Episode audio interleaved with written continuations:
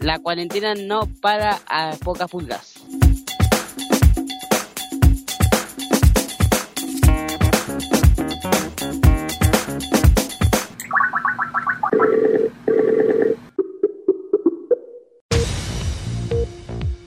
Bienvenidos, bienvenidas a un nuevo informativo del equipo Dinamita en FM Pocas Pulgas 93.3. Hola, buenas tardes. Nada, de Pocas Pulgas 93.3 en cuarentena.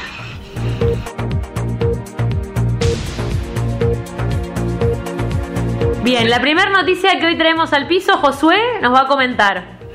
La muerte de Fabián Gutiérrez, que lo mataron en, a, a, la ¿Qué más pasó?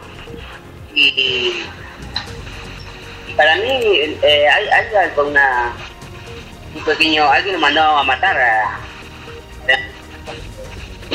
porque cosa porque no porque si, si él estaba en la cuarentena y él, él se fue con un, con un puesto de, de, reparti- de repartición acá de Sí. Buenos Aires Sí.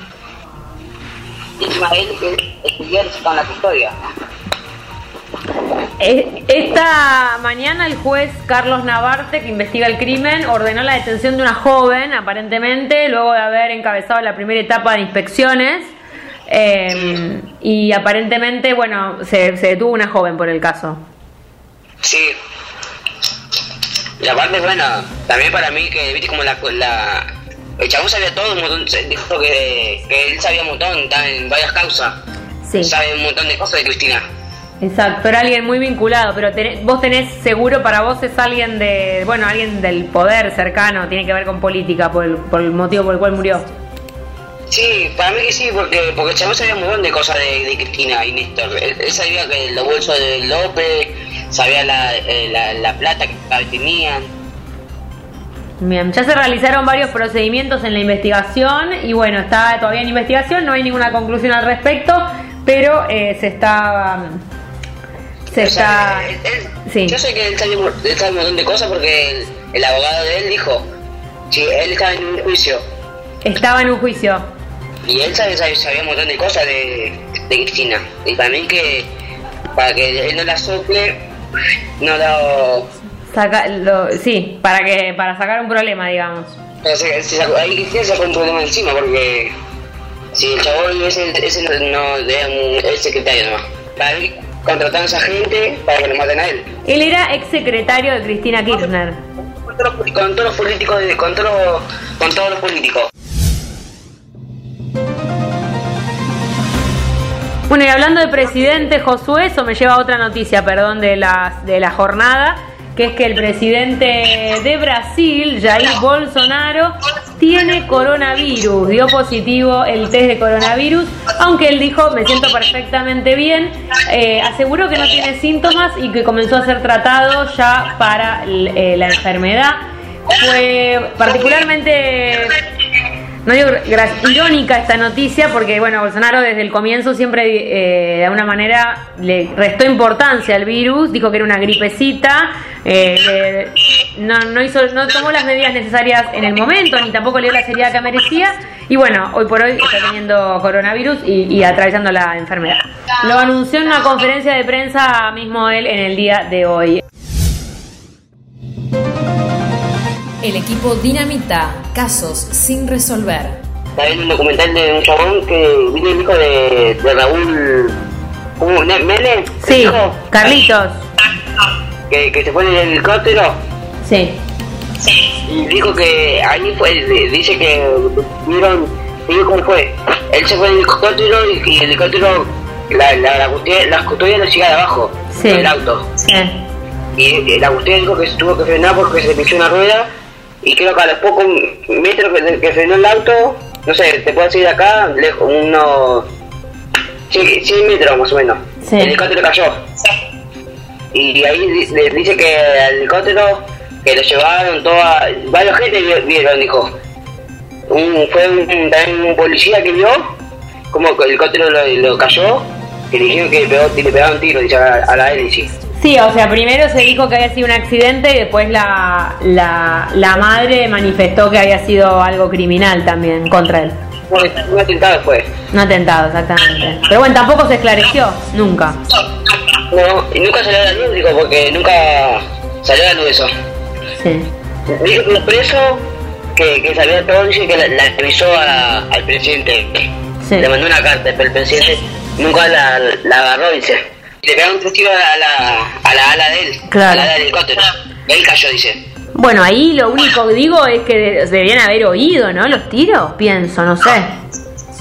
Y también sí, los guardaespaldas de él. Sí, son suposiciones. Sí. Tenía que uh, escuchado, pero me parece que todo fue todo como un atentado. Y dice nunca se investigó, dice que la bala, viste, la llevaron para. La del helicóptero lo llevaron para. Sí, eh, en la, la causa se archivó en el año 1998. Se archivó y se dejó ahí porque se asumió que se dijo que era un accidente. Básicamente, aunque la familia dijera que no. Dice, dice que la bala la llevaron para, para hacerle la, la, la pericia a una. a alguien del.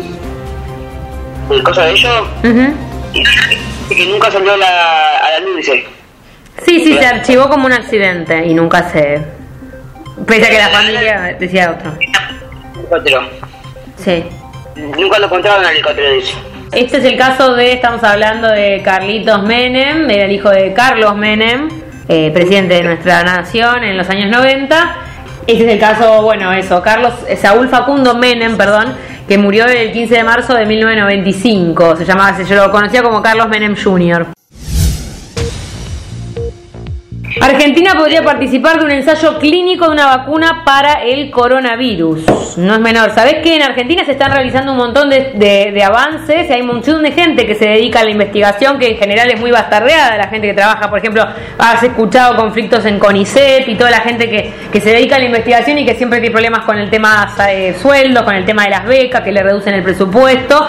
Y en estos momentos es donde se ve lo importante que es la inversión en la ciencia por todos los avances que tienen y porque hoy, por ejemplo, estudiantes de la Universidad de San Martín y Universidad de Quilmes, eh, por investigaciones que venían haciendo, estudiantes no, perdón, ya doctorados, gente que, que está realizando investigaciones, eh, armaron un kit de detección de coronavirus que se está usando en Argentina, que es como un palito que no sé qué, le das una muestra de ADN, pum, sale si tenés COVID o no.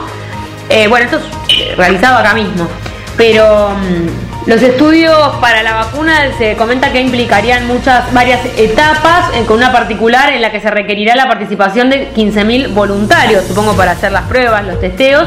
La concreción de este ensayo para la vacuna depende tanto obviamente del Estado argentino como de la decisión de los laboratorios internacionales a cargo de la investigación que quieran llevar adelante acá. Siempre con el tema de las vacunas hay mucho negociado también, olvídate, siempre hay, viste, el interesado que va a querer acaparar, que tú, que las patentes, que se, las- se las quedan unas pocas empresas, bueno, siempre también un negocio. La salud también lo es. eh, hay una vacuna que aparentemente entre septiembre y octubre este año va a estar lista para estar testeada. Testeada quiere decir que no es la final ni que debe ser la definitiva, pero bueno, es un avance. Y Argentina va a participar aparentemente en algunos ensayos clínicos para esta vacuna. Y yo tengo, tengo noticia del coronavirus. Hubo 296 do- no, 2.979 nuevos casos de coronavirus Ya, en el país. En el Y país. 62 muertes, en las últimas 24 horas. Eh, 75 muertes en un día hubo, como un récord, ¿no? Y- ¿Qué y pensás, ¿Qué pensás, Josué, sobre la continuidad de esto? ¿Pensás que va a... eh, Ciudad quiere abrir un poco la cuarentena y Kicillof en provincia le dice que están teniendo la mayor cantidad de contagios y enfermedades, enfermos, que no debería. El total de infectados, dice, el total de infectados nacional es 80, es a, ok, a 83.426, dice. Ya son 30.095 los pacientes dados de alta, dice. Bien, esto es a nivel nacional. En otras noticias más de la ciudad de Buenos Aires, el gobierno nacional socorre ayuda a los clubes de barrio. El Ministerio de Turismo y Deporte de la Nación presentó un programa para ayudar a instituciones deportivas con subsidios y exención del corte de servicios. Eh, el programa se llama Clubes en Obra, involucra subsidios para mejorar la infraestructura, además de mil clubes de barrios, instituciones deportivas eh, de todo el país. Esta nueva iniciativa destinará fondos tanto para comprar materiales como para la mano de obra de trabajadores y trabajadoras de la construcción. Y además, bueno, se está, bueno, también considerando la extensión de los servicios, todo el tema de los pagos de servicios, que hoy en día los clubes de barrio y demás están en, problemas, obviamente, va como un montón de lugares, pero especialmente en lo que es eh, la conducción del Ministerio de Deporte, que está en la ciudad Matías Lamens. Eh, dijo, ya que 35 clubes porteños accedieron al programa y ya cuentan con los fondos eh, para poder iniciarlo. La Rioja vuelve a fase 1, dice, en cuarentena por No sé, Roberto, no. Ah, rebrote, dice. Rebrote, hay muchas provincias que están volviendo para atrás, habían decidido abrir y ahora por rebrotes vuelven para atrás en las, en las decisiones. Sí, la prensa de Estados Unidos expulsa a los estudiantes extranjeros, dice, que tomaban clase, dice. En San Fernando, Josué, eh, algunas noticias. El concejal de San Fernando, Augusto Briceño, dio positivo a coronavirus y hubo un aumento de casos en coronavirus, por lo que piden responsabilidad a los vecinos del barrio. Em, el intendente Juan Andreotti pidió a los vecinos extremar los cuidados y el cumplimiento de la cuarentena. Afirmó, cito, estamos transitando el pico de contagios en la región y le pedimos al vecino y a la vecina que se cuide más que nunca. Hace 10 días el municipio había emitido em, un informe que decía que los casos positivos desde el comienzo de la pandemia de personas con domicilio en el barrio era de 180. Habían fallecido 8 vecinos y si bien sigue siendo el distrito con menos casos de la zona norte, en San Fernando el último parte oficial, eh, que fue el 3 de julio, informó que fueron 420 los casos, antes había 180 habíamos dicho, lo que implica un aumento bueno, de 240 contagios en menos de dos semanas, por lo tanto, bueno, a estar alerta. En Santa Fe. ¿Qué pasó? Contanos, Josué. Eh, eh, ellos ya tenían el carpincho ya hace ya cinco años ya. Tenían el carpincho yo. Sí. Y el carpincho es un animal.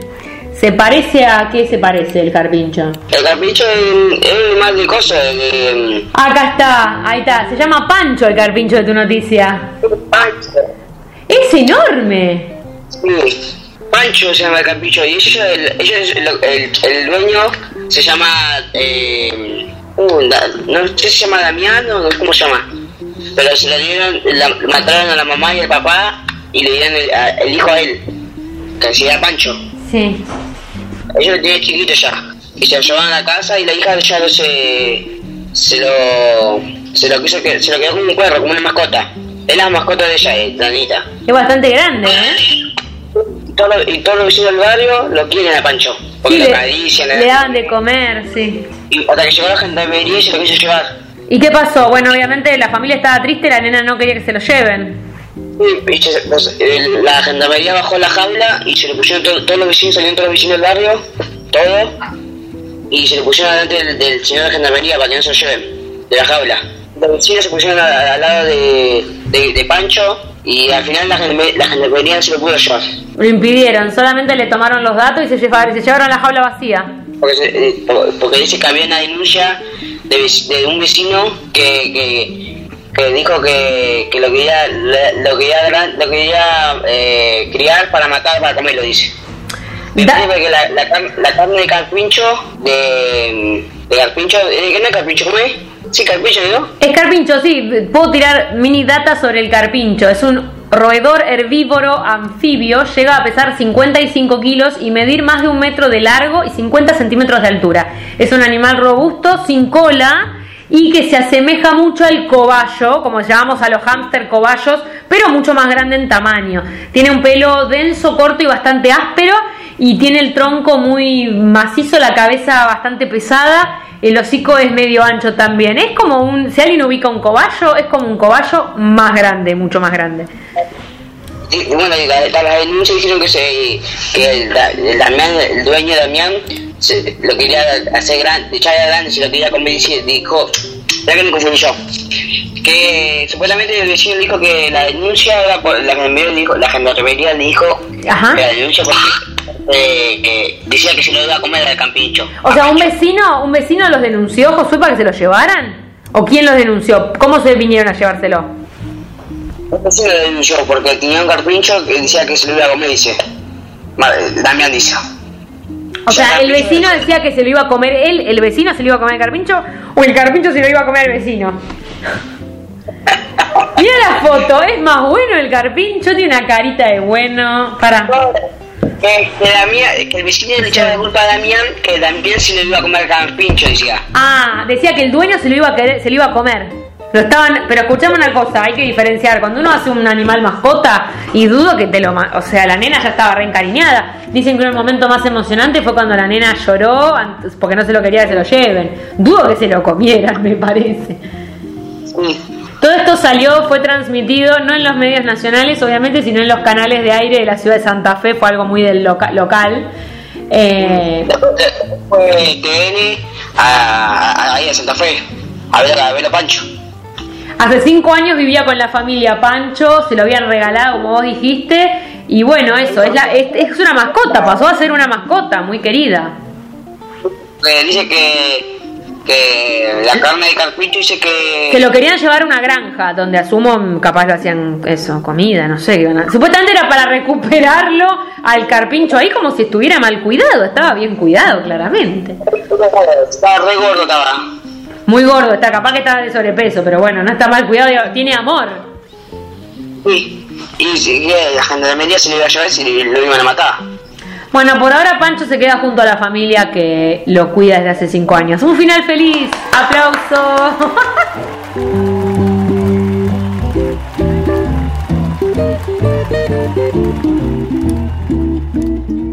Gracias por escucharnos. Radio Pocapulga 93.3 en cuarentena. Gracias, Jiménez, del otro lado, Soledad. Gracias, Josué. Nos vemos la próxima.